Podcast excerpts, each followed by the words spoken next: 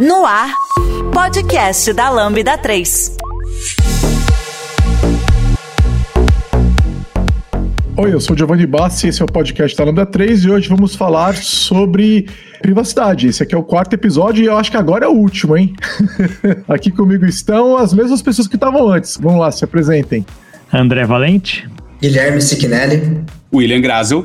Não esqueçam de dar cinco estrelas no nosso iTunes, porque ajuda a colocar o podcast em destaque. Não deixe de comentar esse episódio no post do blog, no nosso Facebook, SoundCloud também no Twitter, ou se preferir, mande e-mail pra gente no podcast lambda3.com.br. E se você estiver assistindo a gente por vídeo no YouTube ou Twitch, sei lá, onde a gente tiver postado, não esqueça de se inscrever também no canal e nos mandar um like. Legal. É, a gente tá no quarto episódio e é, tá saindo mais ou menos um episódio por mês. É engraçado, é legal, na verdade, porque a gente tá gravando esse logo depois de ter saído o terceiro. E aí já tá vindo uns feedbacks, então vou começar aqui trazendo um comentário do Mock, que comentou comigo no Twitter, que o projeto do TrueCrypt foi é, forcado e agora existe um, uma versão nova chamada VeraCrypt, que tem inclusive uma licença open source.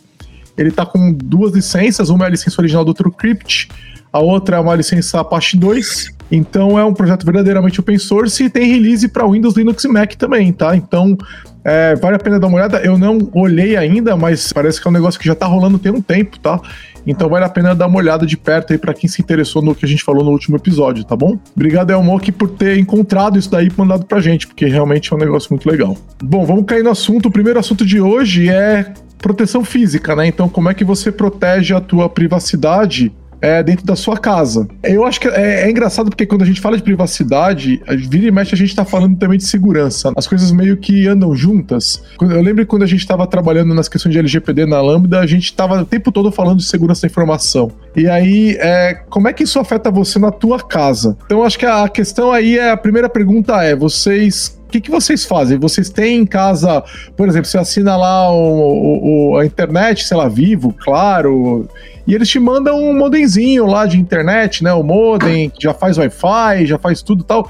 Vocês metem esse negócio lá e usam? Vocês se preocupam com isso? Vocês usam algum dispositivo adicional? Vocês têm medo? Porque assim, quando você bota, um, por exemplo, um roteadorzinho da, do provedor de internet, da Vivo, por exemplo, ele tá fazendo a tua rede e todos os dispositivos estão conectados nele, né? E é um dispositivo de terceiro, não é teu, né? Na prática, você bota lá uma câmera digital, né, na sua casa, Wi-Fi e tal, um técnico da Vivo, para todos os efeitos, conseguiria olhar. Não tô dizendo que consegue, não tô dizendo que a Vivo não se prepara para isso, ou os outros provedores, mas sei lá, né? Vocês se preocupam com isso? É uma coisa que tá na cabeça de vocês? Não tava até você falar agora. Agora comecei a ficar preocupado. mas o que eu faço é só o básico. Eu só pego e troco as senhas por senhas mais fortes, eu troco os nomes das redes. É isso. Nunca uma pensei nessa hipótese, não. Uma coisa importante falar é que não é trocar a senha do Wi-Fi, é trocar a senha do roteador. Do admin, né? Mas o provedor sempre tem uma senha dele. Mesmo que você troque a senha do roteador, que é aquela, normalmente vai ter alguma coisa ligada com o MAC address, né? Ou ela tá às vezes embaixo do roteador, né? Aquela senha mestra. O provedor de internet sempre tem uma senha mestra que ele consegue entrar. Sempre. Quem souber essa senha aí, então, consegue acessar no qualquer um, no caso. Eu não sei nem se os técnicos sabem, tá? É, eu, eu, não ficaria surpreso se isso fosse resolvido em nível de sistema, sabe? Tipo, o técnico entra, ele nem coloca a senha, ele entra direto no dispositivo porque a senha é negociada entre sistemas, sabe? Então não acho que. Alguém deve saber essa senha também. Mas também não ficaria surpreso se essa senha mestra fosse compartilhada livremente entre os técnicos, porque a gente sabe como é que é a tecnologia, né? E na internet, nos fóruns também, né?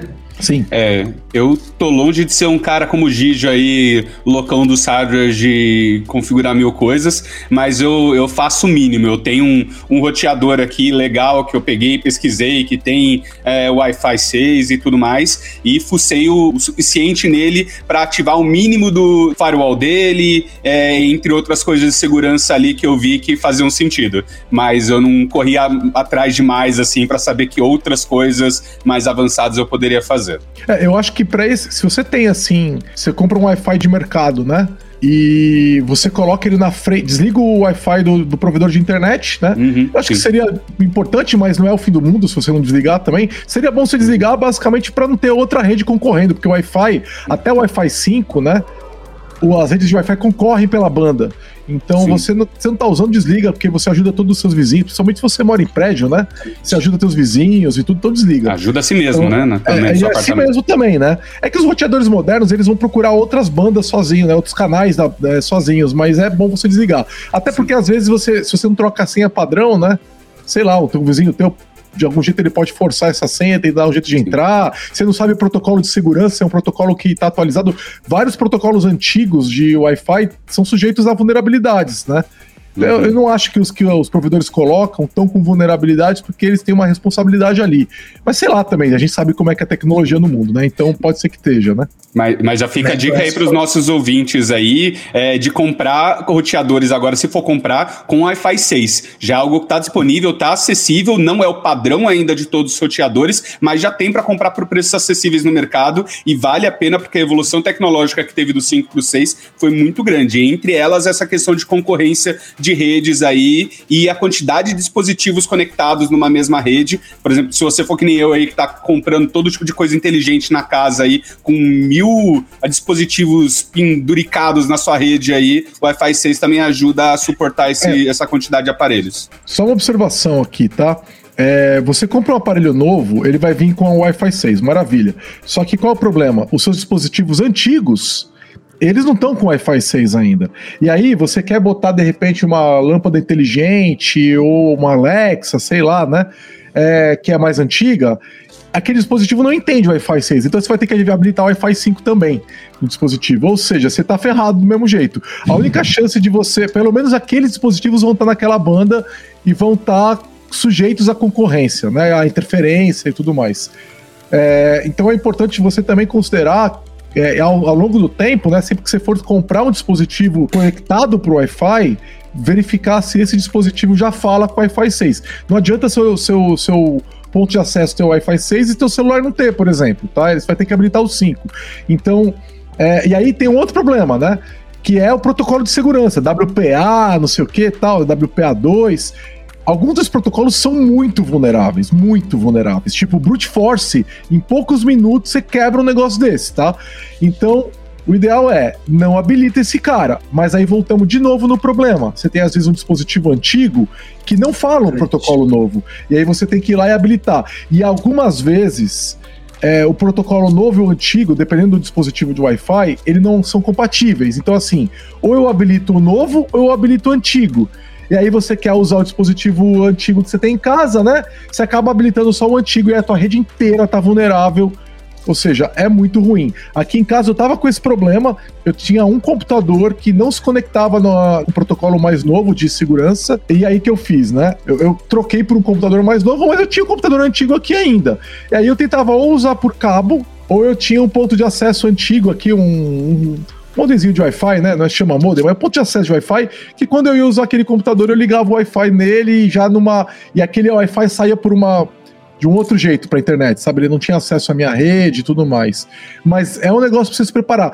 Você não, não adianta trocar só o ponto de acesso, você tem que trocar os dispositivos de casa. Isso às vezes fica caro. Mas só fica atenta, galera, porque se você tiver. É muito perigoso, tá? Protocolo antigo é perigoso, principalmente aqueles WPA antigos. Dá uma pesquisada, eu não lembro exatamente qual que é, o, quais são os protocolos vulneráveis, mas dá uma pesquisada antes de habilitar esses protocolos. E qual que é o protocolo realmente é novo bom? perigoso. Eu, eu acho que é o WPA2 que é mais seguro, WPA, WPA3. 3, né? tá? O 3 é o, é o É, mais me atual. engano, né? é Isso, isso. O 2 Aí é, só- eu diria que ele é mais ou menos seguro. É. Se- a- Só- abaixo do 2, aí é, é, é É. festa. É só um adendo, o macOS ele avisa se você estiver usando um, um protocolo de criptografia e de segurança de Wi-Fi inseguro, ele avisa, você está utilizando uma, uma rede vulnerável. Sim. Isso E, tem a ver assim- com o fato de ser 5 GHz ou 2.4 GHz ou é outra Não, coisa? não, São duas não coisas tem a ver. diferentes. É o proto... Não tem a ver, é o protocolo de segurança que está sobre a banda. A banda, os 5 ou 2.4 são a banda. Aí tem o protocolo em cima da banda, né? Não tem a ver. E aí, o que, que o Wi-Fi 6 traz? Ele traz questões ali de segurança que você pode usar lá tal também, mas a principal diferença é que o Wi-Fi, até o Wi-Fi 5, a gente, ele, ele para quem conhece um pouco mais de rede, o, até o Wi-Fi 5 ele é um hub. E a partir do Wi-Fi 6 ele é um switch.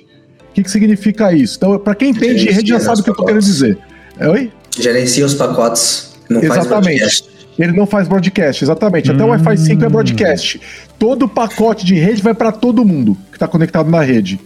E aí, o que, que quer. faz? Cada dispositivo dropa o pacote de acordo com o que ele precisa. Ele fala: não, esse não é para mim, esse não é para mim, esse não é para mim. Ou seja, vamos dizer que você tenha 20 dispositivos conectados na rede de Wi-Fi, com Wi-Fi 5, você está gerando tráfego para os 20 dispositivos, entendeu? O tráfego dos 20 dispositivos está indo para os 20 dispositivos.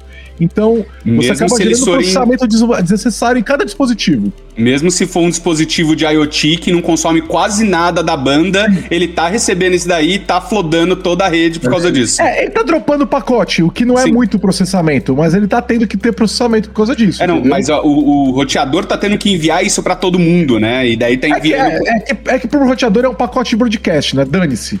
Tipo, todo mundo, ele manda um pacote, todo mundo pega. Ele não manda 20 vezes, ele manda uma vez distribuído. Então, e aí cada um dropa o pacote. Não tem essa coisa de, ah, vou mandar pra esse, eu vou mandar pra aquele.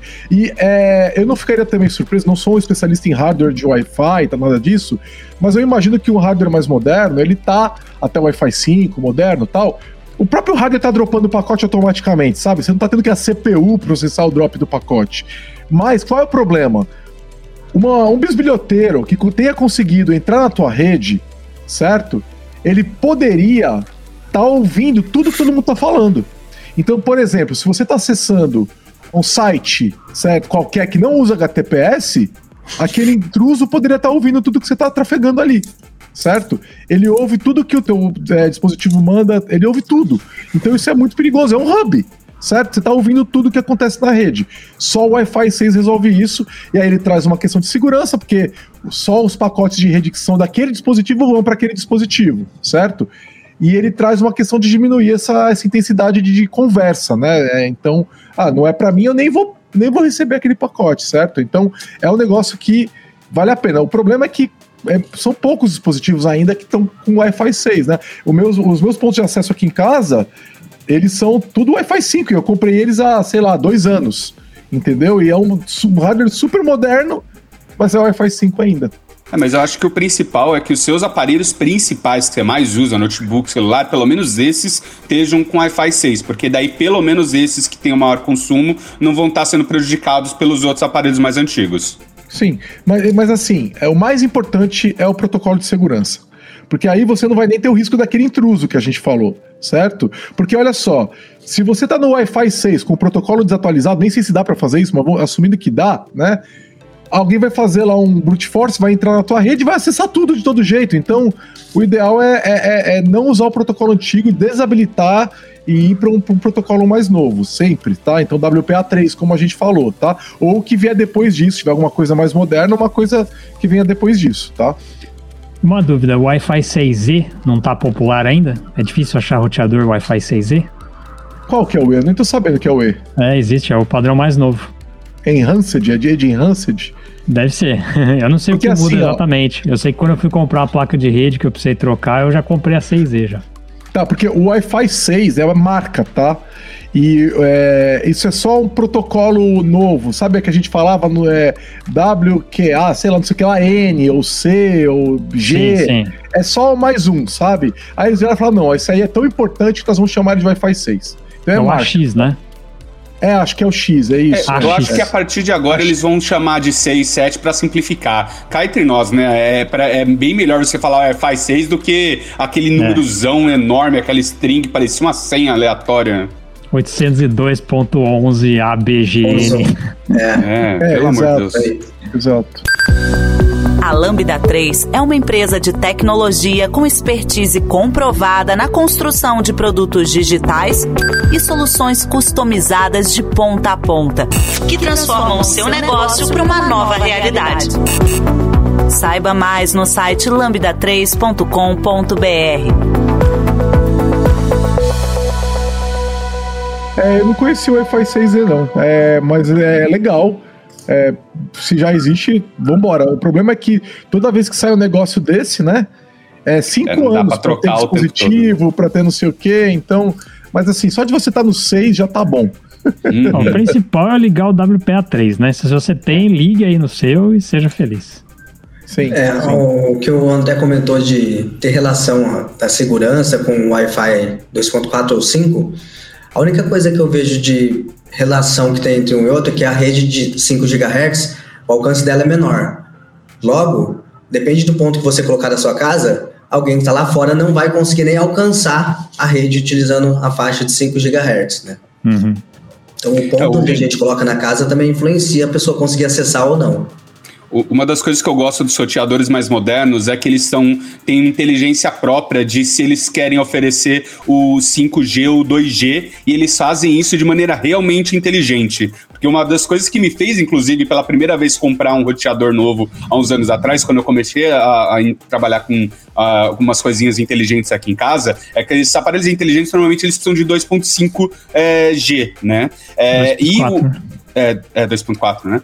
2.4, sei lá. É, e daí o, o, roteador que eu tinha da Vivo até então, é, ele teórico, ele tinha a opção de escolher, só que daí ele, ele, ele tinha as duas bandas separadas, só que se você escolhia a 2.4, ele tentava oferecer para você a 5 e se colasse ia. Só que para uns aparelhos mais, é, mais baratinhos de, de internet das coisas, quando ele tenta, tentava fazer isso, o aparelho simplesmente não entendia e não configurava. E você não conseguia configurar ele. E daí eu passei pelo cúmulo, de vocês terem ideia, de encher de almofada e, e, é, e coisa em cima do roteador pro sinal ficar ruim e ele ser obrigado a oferecer o 2.5 para eu conseguir configurar pela primeira vez a porra do aparelho sabe? O que é ridículo, né? É, e daí o, o, o, daí o que eu fiz, é, esses aparelhos mais novos, eles têm, eles não separam mais em dois tipos de rede diferentes, é uma só, e eles realmente Sim. oferecem o que a, o aparelho tá pedindo. Então, se ele tá pedindo o 2.4, é 2.4, ele não vai tentar Sim. dar o 5 gigahertz, entendeu? É, você Daí, cara, isso facilitou minha vida de um jeito, cara. Você nem sabe se você tá é... em qual dos dois Sim. você tá. Você tá no, no que é melhor para você e o que dá para ser. Isso é o Wi-Fi 6 que oferece essa possibilidade. Não, eu não sei se é do Wi-Fi 6, não, eu acho que é, é, dos sorteadores, não é. né? Não é, o daqui de casa não tem Wi-Fi 6 e tem essa característica. E aí eu tava lendo aqui, tá, sobre a diferença, o Wi-Fi 6, ele trabalha nas bandas que as redes anteriores trabalhavam, tá? O Wi-Fi 6E trabalha em 6 GHz, tá? Hum. Então, é, ele não é compatível com as versões anteriores.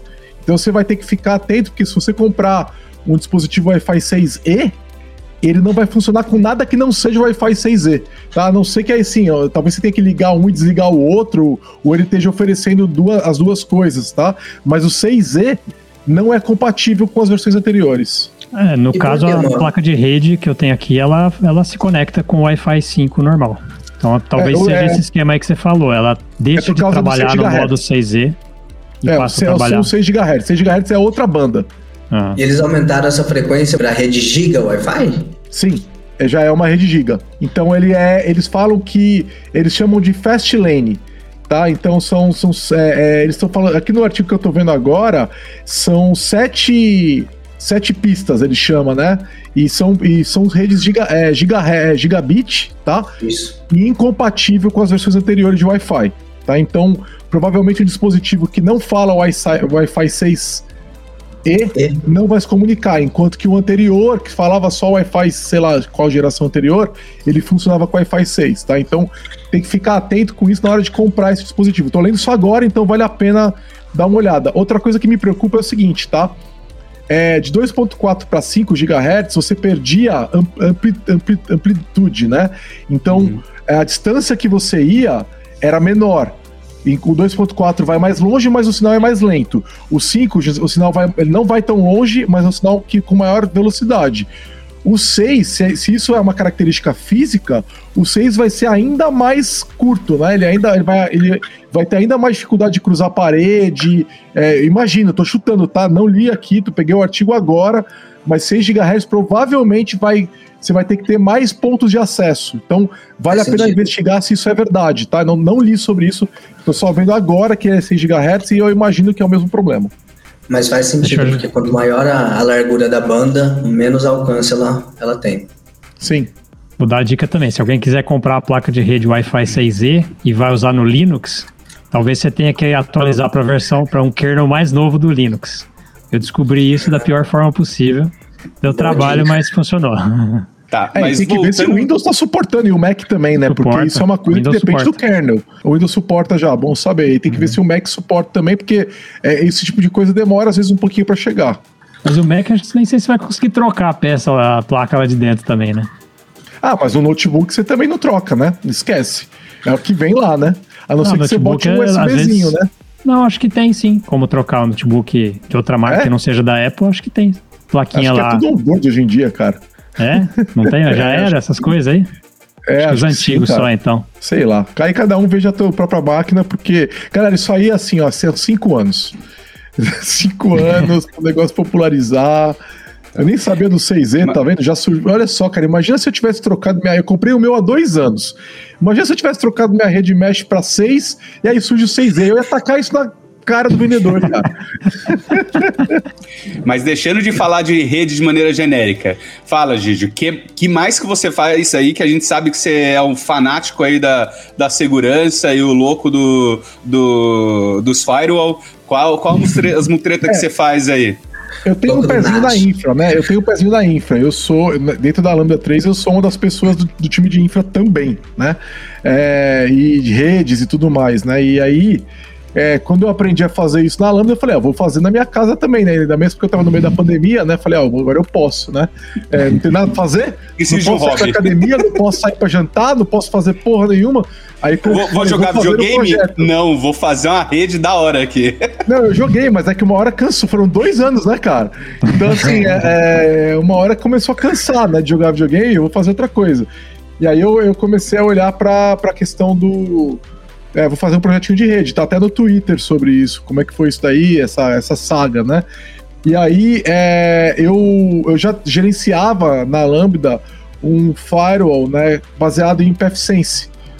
E aí eu falei, ah, vou fazer a mesma coisa em casa. Daí eu, eu é, tinha visto algumas pessoas no Twitter fazendo coisas parecidas, aí eu descobri que o PFSense teve uma treta com o pessoal da Netgate. O PFSense era um projeto, é um projeto open source, até onde eu sei, mas a, a- a gestão do projeto é toda feita pela Netgate, e aí a comunidade queria fazer umas mudanças, daí deu uma treta com a Netgate, não sei exatamente os detalhes, mas eles forcaram o projeto.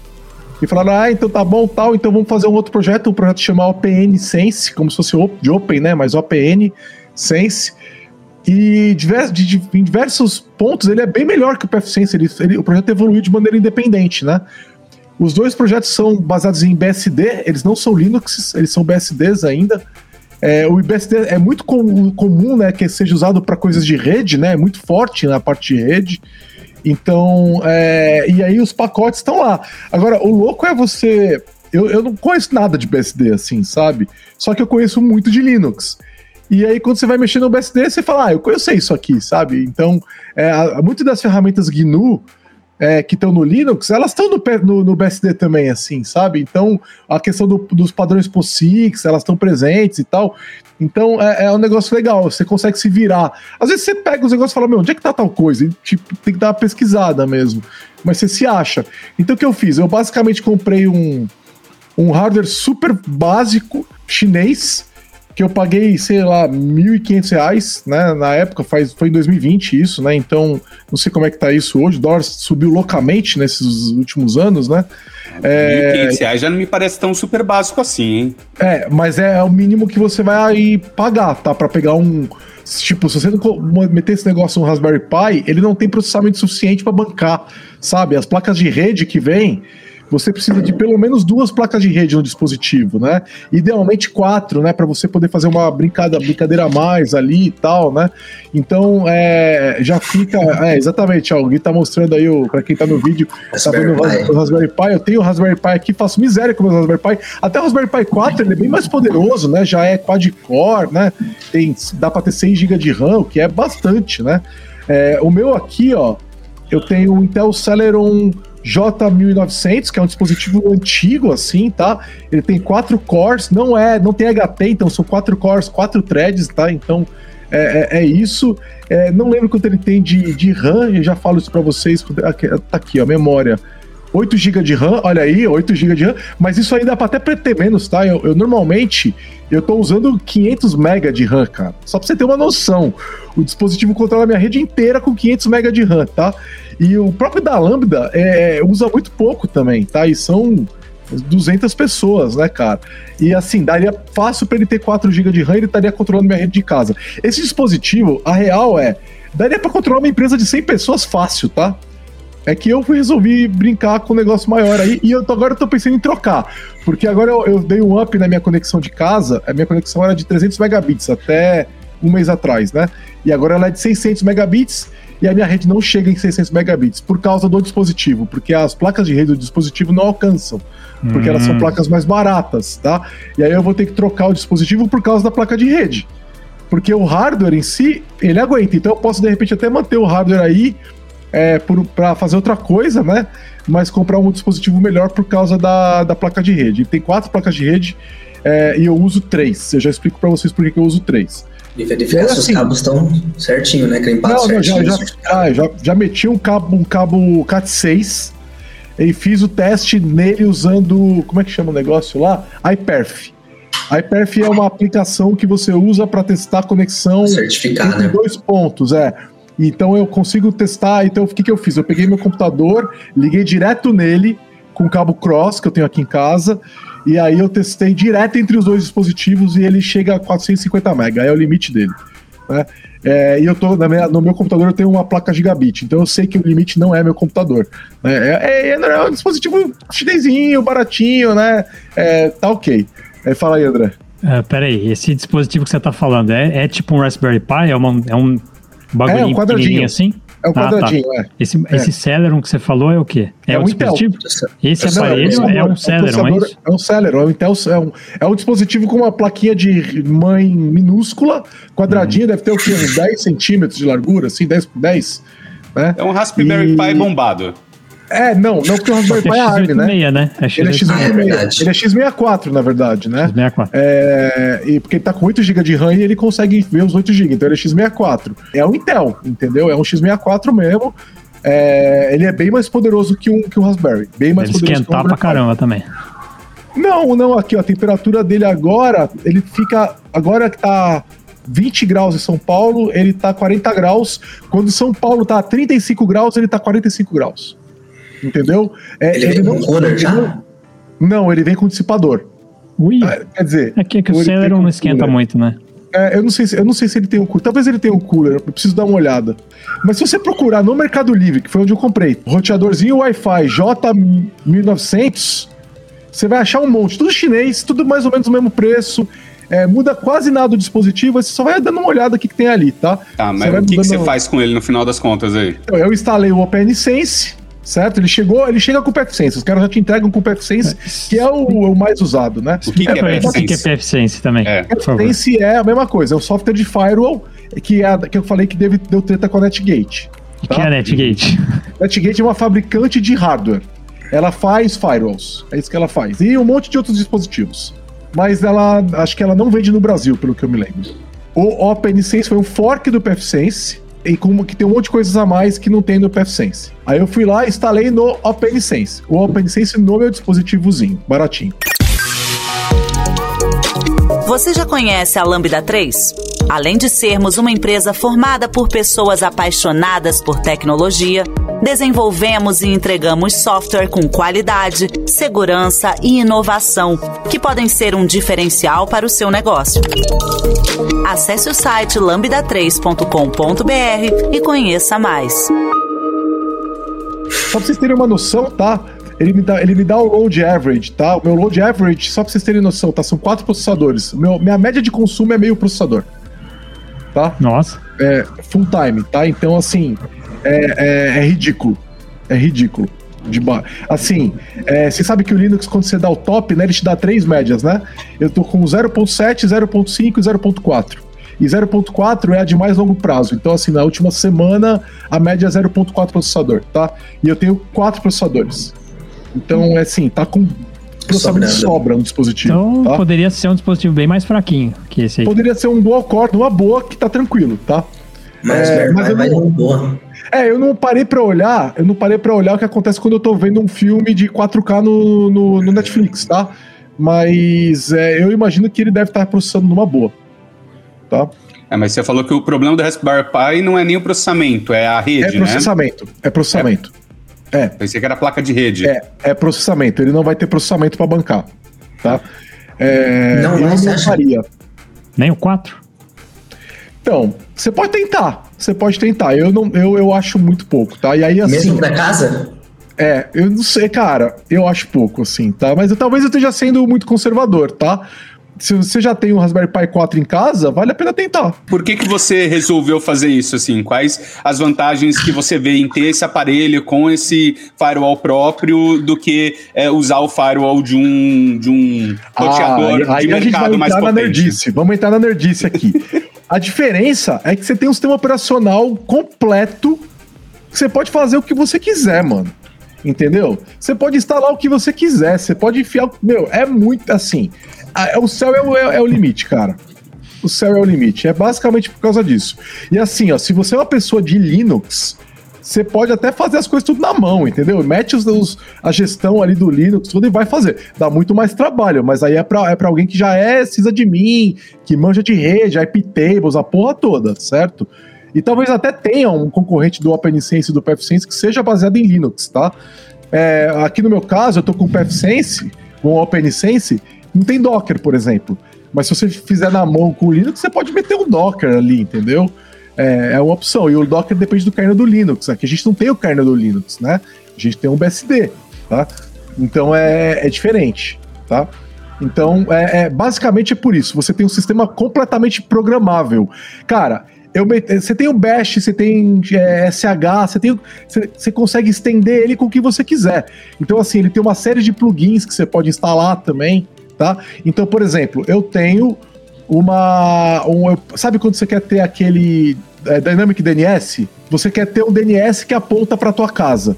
O que acontece? Normalmente a operadora de telefonia não vai te dar o IP fixo, certo? Aí o que, que você faz?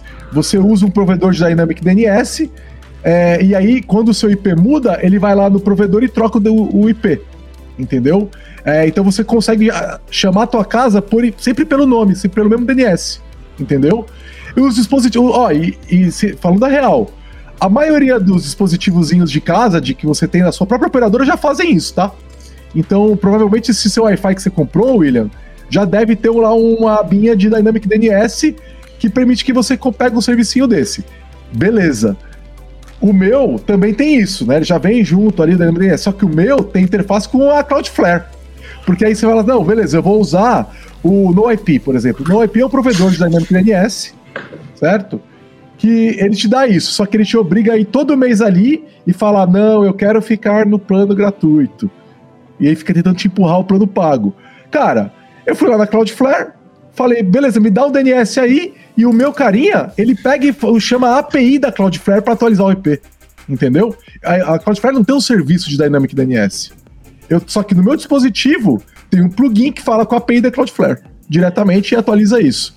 Que mais ele faz? E aí agora, então eu tenho um DNS, certo? Eu tenho um DNS minha- no meu IP que fica trocando, beleza. Ah, bom, se eu tenho um DNS, eu posso pegar e falar com o Let's Encrypt. Então, porque eu tenho- já tenho a Cloudflare, certo? Então eu vou lá, no, boto um plugin de Let's Encrypt, baseado lá na, na- naquele Acme, né? Naquele plugin de Acme lá, naquele eh, script Acme, que é, é open source. Boto ele aqui e agora eu tenho dentro da minha casa HTTPS público. É maravilhoso, cara. Entendeu? E eu vou lá, configuro ele, coloco minha contazinha da Cloudflare, todos os meus brinca, minhas brincadeiras que eu faço em casa é tudo com HTTPS. tá entendendo? é, isso- é, pô, é incrível, cara. Isso te habilita a quais aplicações? O que, que você usa de prático em cima disso? Então, por exemplo, a própria interface do meu firewall, ela tem isso daí. Né? Ela, tem, ela tem HTTPS. Agora, qualquer outro servicinho que eu rode em casa, tem, tem também. Então, eu penso o seguinte: eu tenho o, o Open Media Vault, que é um NAS open source, tá? É, que tá rodando, inclusive, num, num Raspberry Pi 3, esse daí, tá? Ele fica um pouquinho lentinho, mas ele dá conta até se eu quiser ver um vídeo 4K, ele consegue entregar, tá? É, o Open Media Vault tá com um HTTPS, entendeu? Porque ele tá com o certificado que tá sendo baixado por esse cara. Ele tá controlando todos os meus certificados da rede, entendeu? E você usa esse coisas, Open Media. Vault só na sua casa ou de fora da sua casa também? Eu poderia chamar de fora, mas eu não deixo. O meu, o meu, isso é uma outra questão, né? Ele é um firewall e o meu tá tudo bloqueado. Minha casa você não entra com nada, não tem porta de entrada e ele tem já é, controle de intrusão, todas essas coisas que um dispositivo mais parrudo consegue te dar, sabe? Se alguém tentar entrar na tua casa, ele vai detectar. É, a única porta que está aberta aqui em casa é a 22, que é a porta de SSH, porque eu estou rodando um Endless SSH, né? Que é justamente é, para é, ele, ele é tipo um honeypot, sabe? Ele fica pegando quem está querendo me invadir e ele, ele faz uma conexão que mantém a conexão aberta por muito tempo, porque geralmente quem está querendo te invadir é um script, não uma pessoa, né? Então, normalmente ele vai ficar tentando todos os IP públicos do mundo. Porta 22, ele achou a porta, ele entra. A porta está aberta, ele vai tentar fazer o handshake, certo? O que, que o Endless SSH faz? Ele faz o handshake muito lento, certo?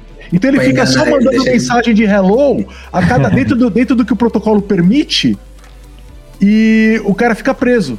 Eu já cheguei a ter mais de 100 conexões presas aqui em casa. Então eu, eu me penso, eu, eu, me pego vendo. Eu tô fazendo um dispositivo, eu tô fazendo uma, um serviço comunitário.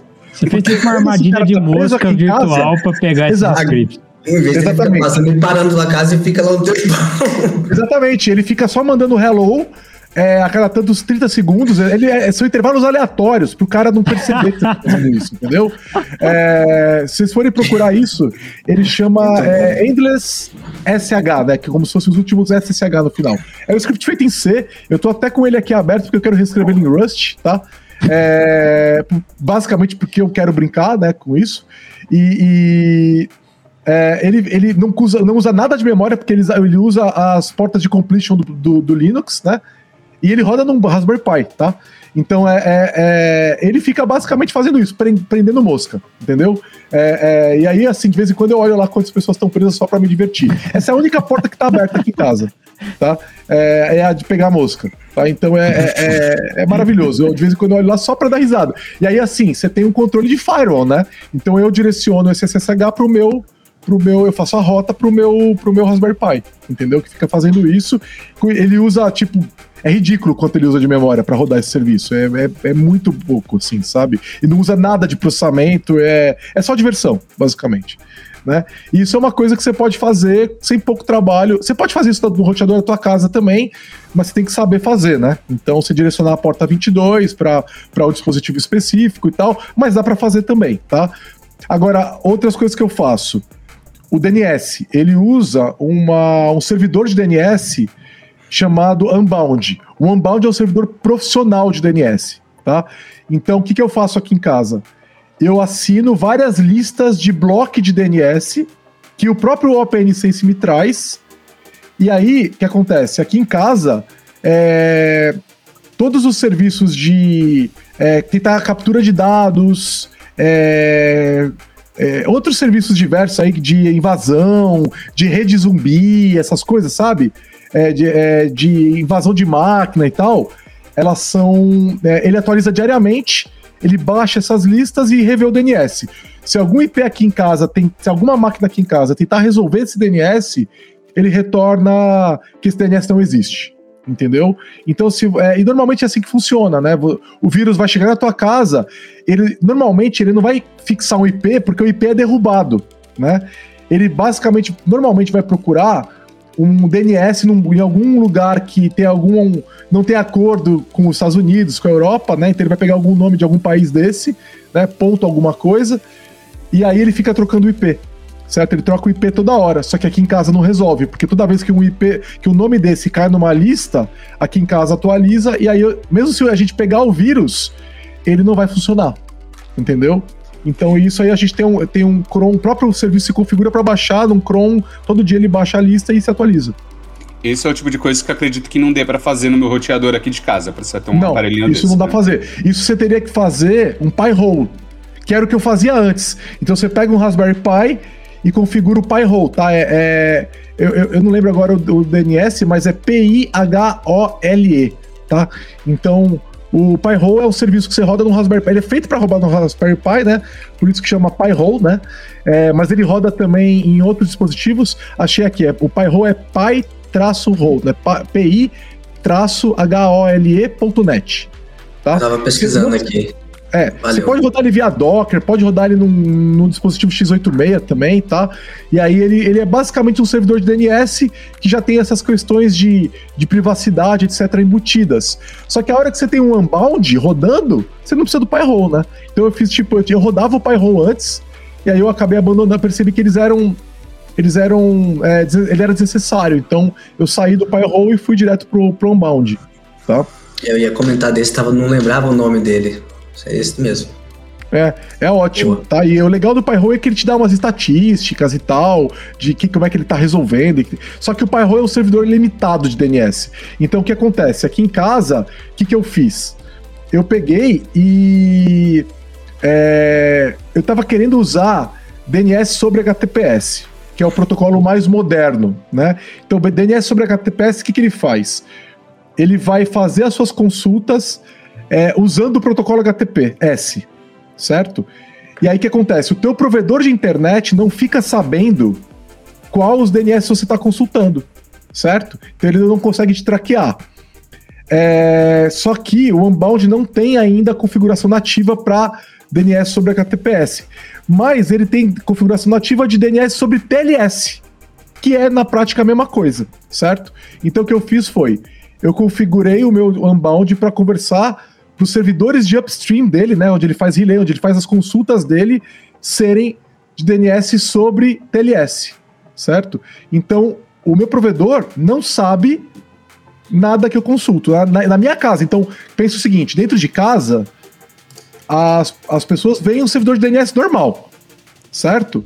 Só que da, da minha casa para fora ele fala de maneira segura. Entendeu? O que, que acontece com o roteador padrão que a operadora te dá? Ele vai só encaminhar para o próprio da, da operadora. O que já é ruim, né? Porque aí, não sei se vocês já viram propaganda da operadora quando você bate no nome que não existe, né? É, algumas uhum. operadoras faziam isso, tá? Então você tenta acessar um nome que não existe, em vez de falar que o DNS não resolve, ela te mostra tipo uma propaganda dela. É, o que é um absurdo. 404 é um absurdo. com propaganda dela. É, é, ela resolve o um nome, ela resolve um nome que não existe. É um absurdo é, faz isso. Faz tempo que eu não vejo isso. Isso é realmente um absurdo, né? É, é, faz tempo que eu não vejo também. Né? O correto Mas pode ter é serviço né? rodando né? em cima disso, né? Verificando se existe ou não, e aí resolve, engana o serviço. Exatamente. Agora, o que, que você pode fazer no teu roteador de casa? Troca pro do Google ou pro da Cloudflare. Que o do Google é 88, é 88, né? Então 8.8.8.8. E o da Cloudflare é 1.1.1.1.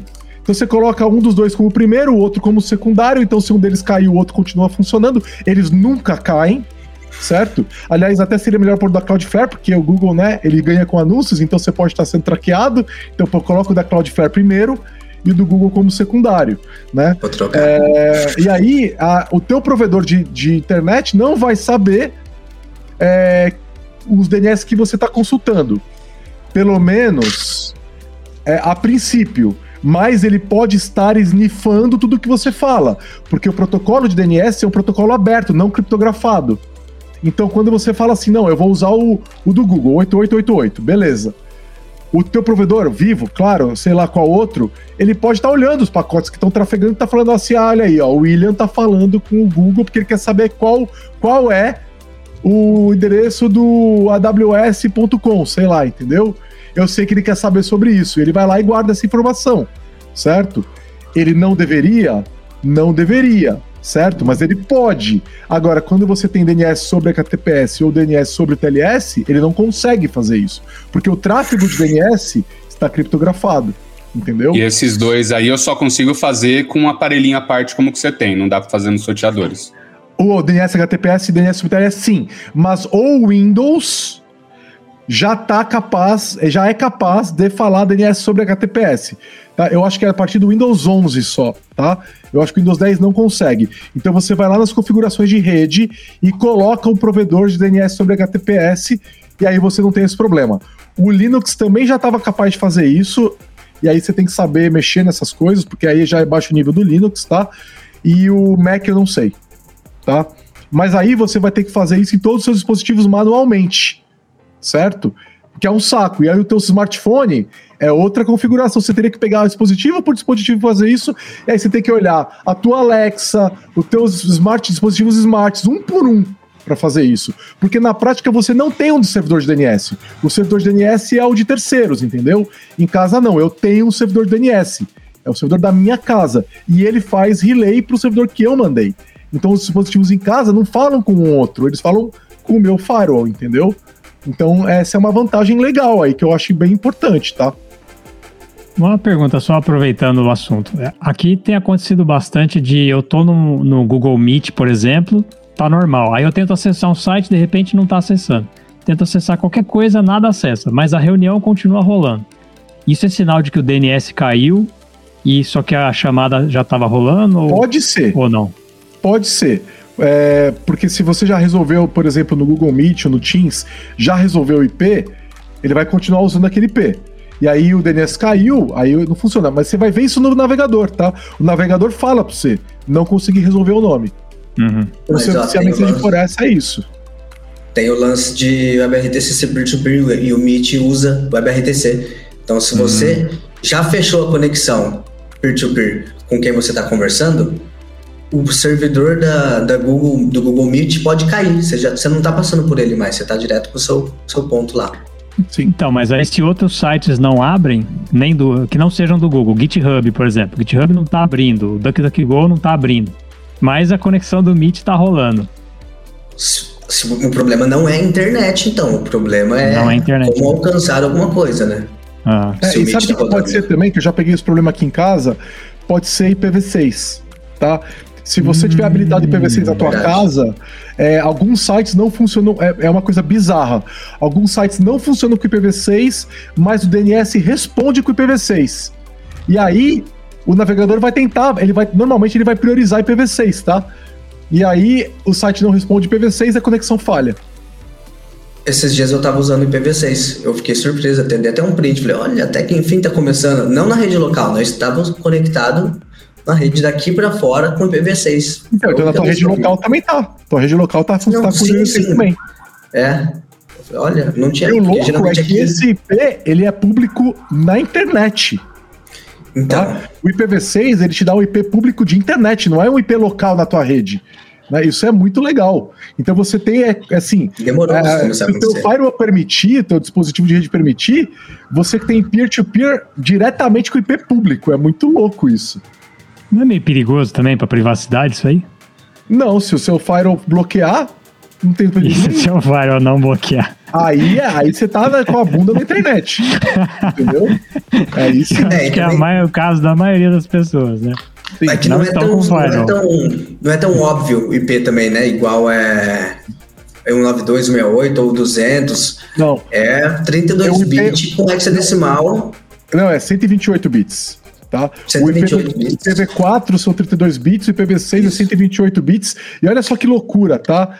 É, a gente tem 32 bits para a internet inteira, sendo que uma parte desses IPs ele é privado, né? Então as redes 10 alguma coisa, 10 barra 24 barra, barra 8 são todas redes privadas, né? Então a 192, eu acho que é 192, 168 barra 16 é privada, então não é todos os 32 bits que estão disponíveis que estão disponíveis na, IP, na internet pública.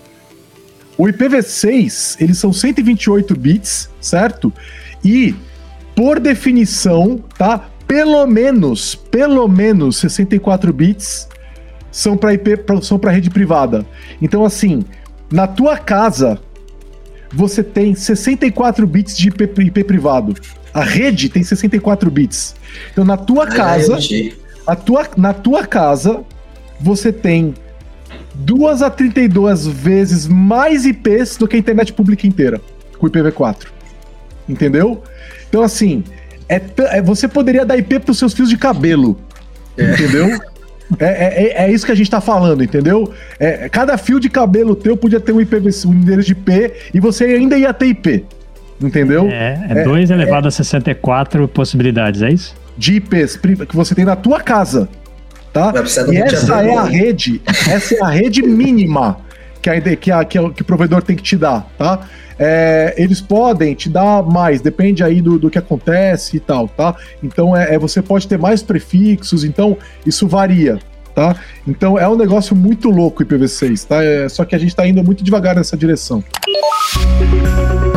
Através de soluções tecnológicas e inovadoras, a Lambda 3 entrega projetos baseados em metodologias ágeis para empresas que buscam qualidade, agilidade e sustentação de seus sistemas, com o objetivo de potencializar o seu negócio.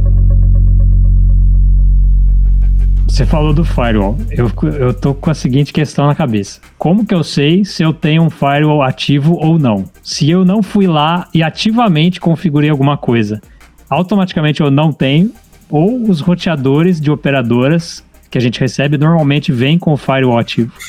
Vem, normalmente eles vêm com tudo fechado, tá? É, para ter certeza, você tem que estar tá fora, pega teu IP público, certo? E fora de casa, pode ser da rede do seu celular mesmo, né? Se conecta via tethering com o seu celular, faz um Nmap na tua, no teu IP público.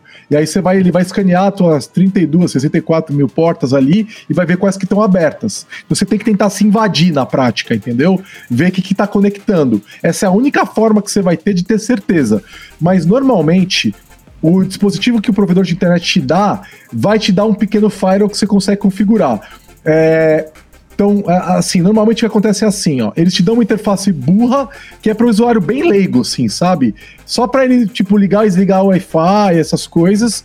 Mas normalmente você consegue acessar uma interface mais configurável, que te dá mais configuração. Ah, Aí, pode crer. É, você tem que procurar nos fóruns qual é o endereço dessa, dessa interface. É, Às vezes o próprio técnico da, da, da operadora te fala, certo? E aí você consegue entrar lá, a senha é padrão, geralmente a senha está escrita embaixo do, do dispositivo, e aí você consegue entrar lá, trocar essa senha, né? E Pelo configurar de mais coisas. E configurar mais coisas. Então, e aí lá vai ter normalmente uma configuração de firewall. Alguns desses dispositivos são bem poderosos, tá? Então você consegue configurar um monte de coisas. Então, dá para você olhar lá. Para ter certeza, só com o Nmap. Você vai ter que realmente tentar se invadir, tá? É, e aí, lembrando que a operadora sempre consegue entrar no dispositivo. Sempre. Ela sempre tem um backdoor, tá?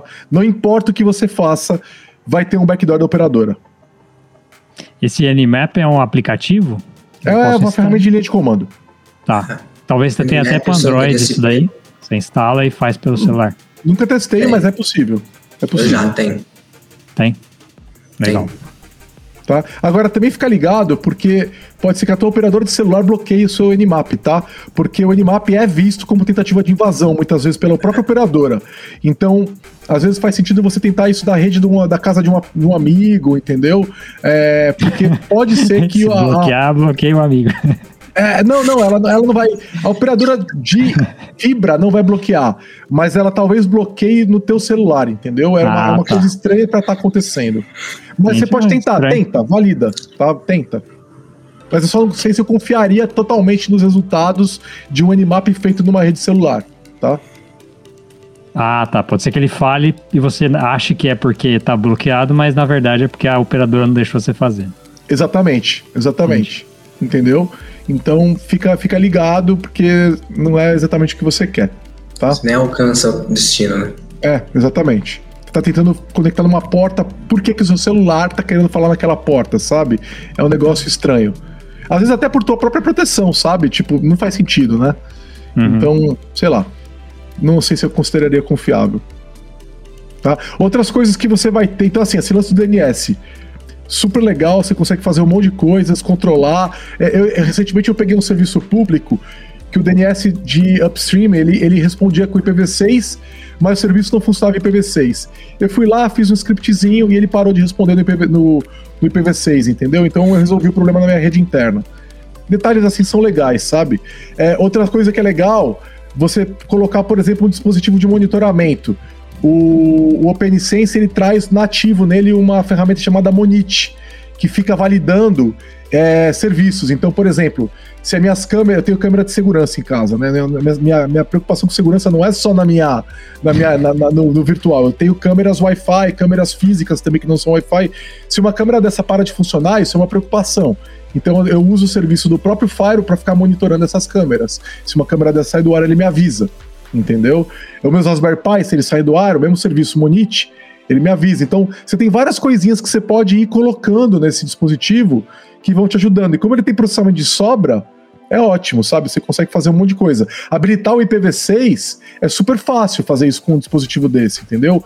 Controlar mais de perto tal. Então ele te dá muita liberdade, sabe? É, VPN. Eu tenho. Você pode habilitar VPN site to site, se você quiser. Então, sei lá, ah, você pode fazer uma VPN site to site com a casa da tua namorada, por exemplo entendeu? Mete um na casa dela, mete um na tua e vocês estão fechados site to site. Você consegue entrar na rede dela para, sei lá, ajudar se ela tiver um problema, ah, não tô conseguindo fazer tal coisa. Você entra na rede dela e ajuda ela, entendeu?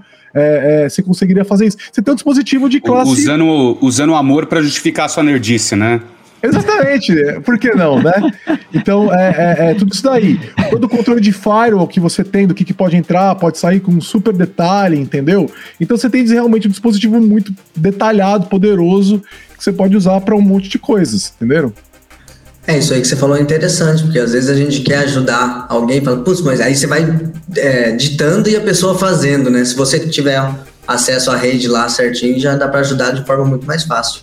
Exatamente, exatamente, tá? Então, é, é, é, tem várias possibilidades interessantes ali nesse cara. É, o céu é o limite, assim. Se você gosta de rede, esse cara é um cara legal. Aí, assim, eu tinha falado para vocês que eu tinha, eu tava usando três das minhas quatro portas de rede, né? Por quê?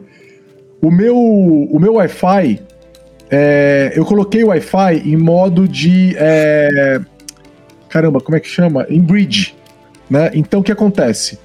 É, o meu Wi-Fi não gera uma outra rede certo? O que, que ele faz? A rede que eu tenho no meu dispositivo de, no meu firewall é a mesma rede que o Wi-Fi usa, certo? Então eu tenho uma rede só em casa. Normalmente não é isso que acontece. Normalmente o que acontece? Se você é, o teu Wi-Fi você coloca ele e ele vai criar uma rede própria, né? Então se você tem dois aparelhos de Wi-Fi, cada um tem uma rede própria e ele um não fala com o outro. Então se você tem, por exemplo, um, um switchzinho com uma rede própria ali e uma outra. Eles estão cada um com uma rede própria, então eles não se falam. Quando você coloca em bridge, o teu Wi-Fi ele simplesmente encaminha os pacotes. Ele não, ele não olha para nada, certo? Então é para você ter controle da rede, o ideal é você colocar o dispositivo em bridge, certo? Foi o que eu fiz. Só que quando eu fiz isso, eu perdi o controle de guest que a meu Wi-Fi me dava. Então ele não consegue me dar uma rede de Wi-Fi para convidado e uma rede de Wi-Fi para casa, certo? E aí eu tive que fazer, então tá bom, então eu vou subir, vou colocar um outro ponto de acesso só para convidado, certo? E aí o que eu fiz? Eu usei uma terceira porta do meu firewall, criei uma outra rede separada para essa para esse ponto de acesso, entendeu? E proibir esse pessoal de acessar minha rede de casa. Então, se, quando vocês vierem em casa, aqui na minha casa, você, vocês vão ter uma rede de, de convidados só que vocês não vão acessar minhas câmeras, vocês não acessam o meu Raspberry Pi, não acessam nada. Não acessam minha TV, não acessam nada. Ou entendeu? seja, você não confia nem nos seus amigos. Não. Esse é o Gigi. Eu não confio nem na minha mãe, meu amigo. Ela vem aqui em casa, ela pega a minha rede de casa, de, de, de, de, de visita, entendeu?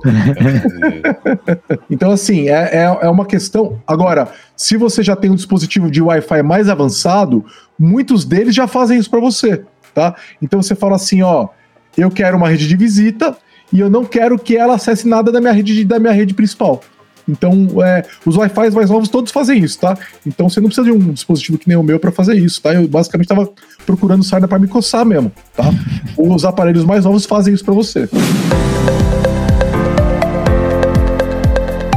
Você está ouvindo mais um podcast da Lambda 3. Nos organizamos de forma democrática para que todas as pessoas compartilhem conhecimentos e boas histórias. Temos muito papo sobre tecnologia, diversidade, cultura e muito mais. Encontre o caminho para novas ideias aqui. Então, assim, galera, o céu é o limite, tá? O céu é o limite. É. Eu tenho os Raspberry Pi rodando aqui para fazer um monte de coisa. É assim, eu fui criando uma redezinha em casa para brincar, entendeu? É, é isso. Não preciso. Não recomendo que você. Se você não conhece de rede, não recomendo que você faça, porque é treta. Tá? É treta. Pra parar de funcionar as coisas é rapidinho, né? É, é. Toda vez que eu vou fazer um update aqui, aparece um, um update do Firewall, né? Eu só posso fazer quando minha mulher não tá em casa. Porque se der merda e ela ficar sem internet, eu tô fudido. Entendeu? Ela vai me matar. Entendeu? É o tipo de problema que você não tem com um dispositivo mais simples, entendeu? Eu não, eu tô atualizando um BSD, mano. Você tem noção de tudo que pode dar errado? Entendeu? É, tem um monte de coisa que pode dar errado. Então, assim, eu tenho que falar assim, bom, se minha esposa saiu, ela vai ficar pelo menos umas quatro horas fora, porque se der merda, eu consigo voltar um backup, entendeu? E, e do, do instalo de novo o software, volta um backup, dá tempo em umas quatro horas de voltar. Beleza. Tá? Precisa ter uma Nunca gestão de. TI aí pra, em cima do. É, exatamente, do tem seu janela de firewall. update aqui em casa, entendeu? Tem esses é, Gmood e tudo mais, não, brincadeira. tá, mas eu tenho que realmente pensar, meu, pergunta como eu sei que eu não posso fazer isso em horário em que a esposa está em casa, né? Que você já fez. né? Por cinco minutos que eu tirei a rede do ar, ela entrou aqui e veio me reclamar comigo, entendeu? É, Eu falei, calma, calma, tá voltando já, tá voltando. Necessidades Sim, básicas, né? O Wi-Fi já tá na lista ali de essenciais, né? Cara, se você falar três dias, eu prefiro ficar sem água do, que ficar sem Wi-Fi. Nossa, Três sem dias. água é foda, hein? Não, mas tem uma caixa d'água aqui, entendeu? A gente Ah, bom. Ah, bom. Pô, daí... Acho que se a árvore desse Wi-Fi, ninguém cortava mais árvore, né? Vai dar só oxigênio. Mas só pra entender, você não recomenda isso pra um usuário médio que não entende de, Não. de infra ou coisa do tipo. Para um Não usuário recomendo. médio que quer ter uma coisa mais avançada, é, é o que eu fiz, o resumo, né? Um roteador melhor, fuçando nas, nas configurações de segurança dele e Isso. ativar tudo que tem lá com um tutorialzinho bonitinho, né? Exato, exato. Funciona muito bem e assim.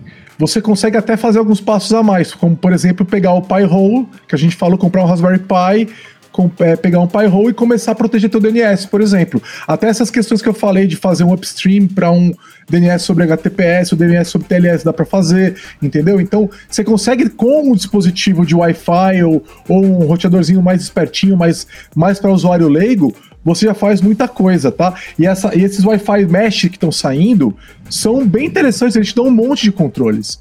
Então, é, é, e alguns, você tem alguns aparelhos que são um ponto de acesso que conecta com Wi-Fi Mesh, ele faz mesh com outros aparelhos. Já é um aparelho um pouquinho mais caro, né? Não é, porque geralmente os Wi-Fi Mesh, o que, que é? É umas caixinhas, né? Que você espalha pela casa.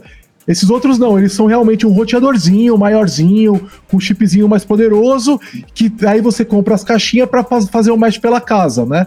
Então, é, esse é uma boa opção para você comprar já um Wi-Fi 6, 6E, e aí comprando as caixinhas, você tem uma casa maior, ou às vezes uma casa mais antiga que o muro é muito grosso, né? Que a, a- já- a- aí você pega e passa um cabo entre eles, en- entre um quarto e outro, né? conecta eles por cabo para garantir a qualidade. Você vai ter um mesh com uma excelente qualidade e você tem um pouquinho mais de controle sobre a rede, porque esses aparelhos são feitos para um usuário mais leigo, né? É, que, não, que não domina a rede. Você colocar um OPFSense ou um OpenSense é para é pessoas de rede. Ele não é para uma pessoa leiga, sabe? Ele é para um profissional de rede, sabe? É, é, não é de segurança e tal. Você tem que saber o que você tá fazendo mesmo. Agora, eu comecei assim, tá? Eu comecei com um aparelhinhozinho melhor, com botei o Raspberry Pizinho ali. Você, já, já sabia fazer gestão de Linux, você vai aprendendo. Você fala, ah, eu acho que eu consigo fazer esse negócio. Eu entrei nessa sim, sabe? Eu acho que eu consigo fazer esse negócio, tá? Então é, é, e eu tô conseguindo, tá funcionando bem. Minha rede tá super segura, já, já, já fiz teste de invasão tal. Eu sei o que eu tô fazendo. Então, assim, é um caminho. Se você gosta, o caminho é esse, sabe? Vai, vai devagarzinho, vai trilhando esse caminho, sabe? Esses testes de invasão que você faz, você utiliza aquela distribuição Kali Linux? Sim, sim, o Kali é ótimo para isso, né? Aí assim, é, não sou especialista, vale, aí eu vou falar o seguinte, vai atrás dessas informações. Eu sei fazer, é, é, avaliar pacote de rede, né? Com, com as várias ferramentas que tem, o Wireshark, tudo, sei, capturar. Ah, isso é uma coisa legal, tá? Esses dispositivos, tipo com a PNSense, você consegue fazer a captura dos pacotes de rede e depois baixar no e ler no Wireshark e ver o que, está acontecendo, sabe? Você consegue e você não consegue fazer isso com um dispositivo mais simples, sabe? Então, se você quer realmente chegar lá no limite, você vai precisar de um dispositivo que te dê mais controle, tá? Mas mais uma vez, você tem que saber o que você está fazendo, né? Então, eu acho que Ficar com o aparelho da operadora é um risco. Não recomendo para uma pessoa mais preocupada com privacidade e segurança. Não recomendo. Compra um aparelhinho melhor de Wi-Fi e tal, coloca lá. E aí você tá isolando a operadora, sabe? Tá garantindo que a operadora não tá mexendo na tua casa.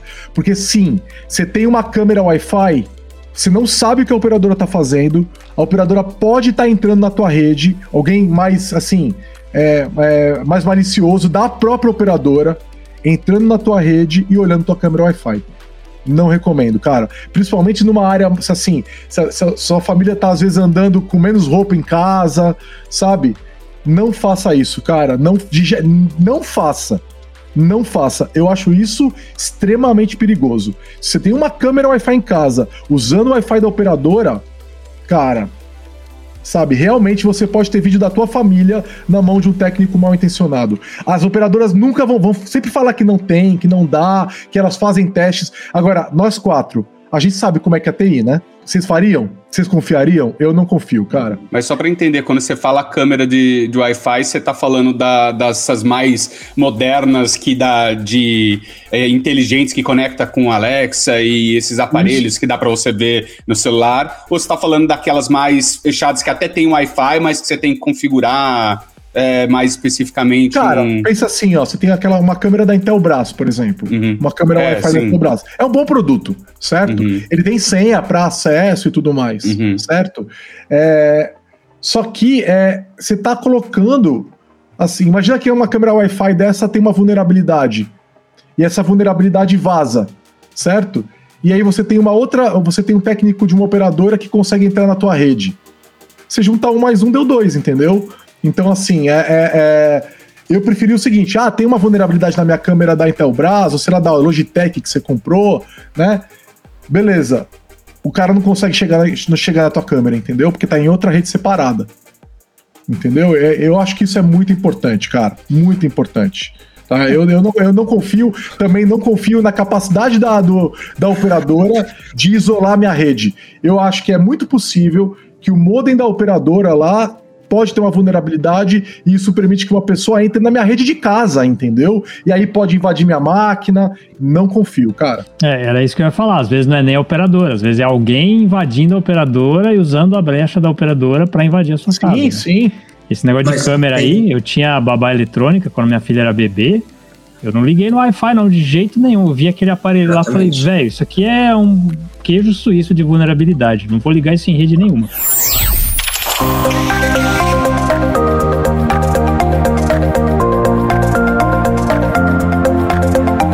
Esse podcast é produzido pela Lambda 3, uma empresa de tecnologia inovadora que pode te ajudar em seus maiores desafios. Especializada em desenvolvimento de software, a Lambda 3 tem experiência na entrega de projetos de maneira ampla e contínua, através de metodologias ágeis que fazem a diferença para o seu negócio.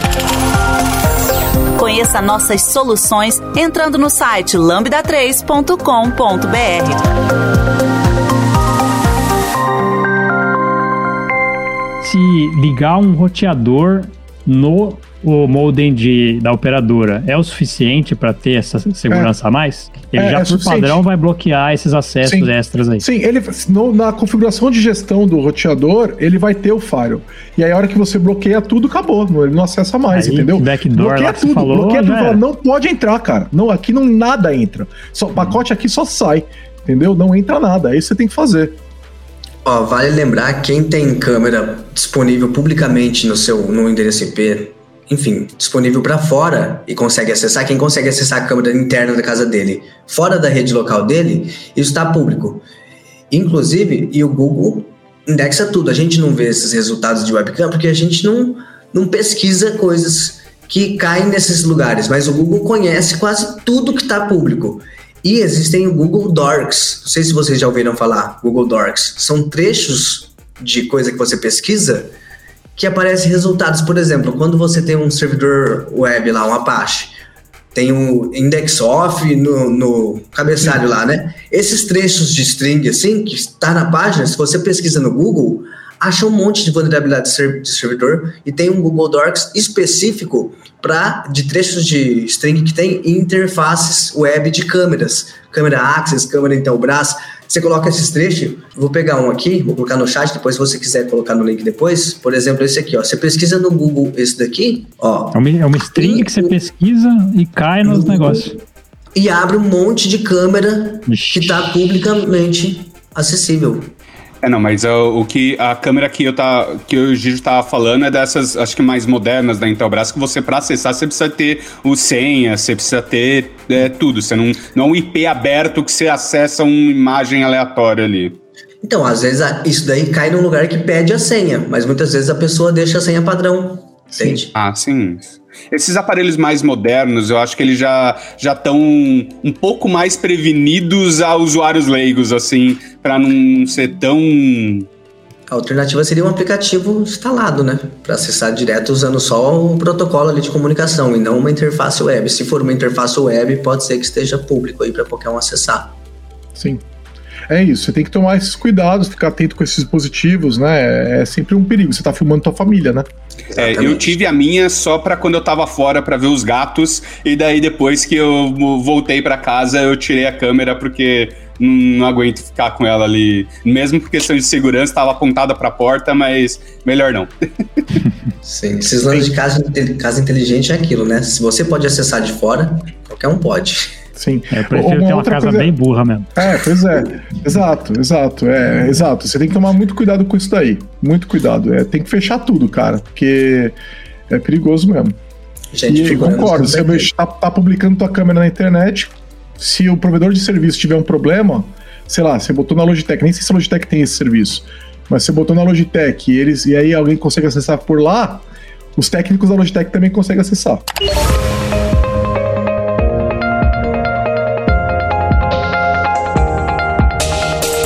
Trabalhe na Lambda 3 de qualquer lugar do Brasil. Estamos com várias oportunidades abertas para atuação remota full-time. Acesse vagas.lambda3.com.br, conheça nossas vagas e vem ser Lambda. De novo, acho que a gente subestimou a pauta e já temos mais de uma hora de gravação aqui. E eu acho que vamos ter que ter um quinto episódio, então, né? Bom, foi esse assunto que como ficamos monotemáticos, né? É, Porque falamos legal, só foi. sobre isso, né? Mas foi bem completo. Tá bom, bem pelo completo. visto vai ter que ter um quinto mesmo. E Chuto, é arrisco dizer que terá um sexto. Agora vai virar duas, duas trilogias. Tá bom. Eu acho que é isso. Acho que eu tô olhando até meus dispositivos aqui em casa. Acho que não tem nada para falar de, dessa questão de segurança, não.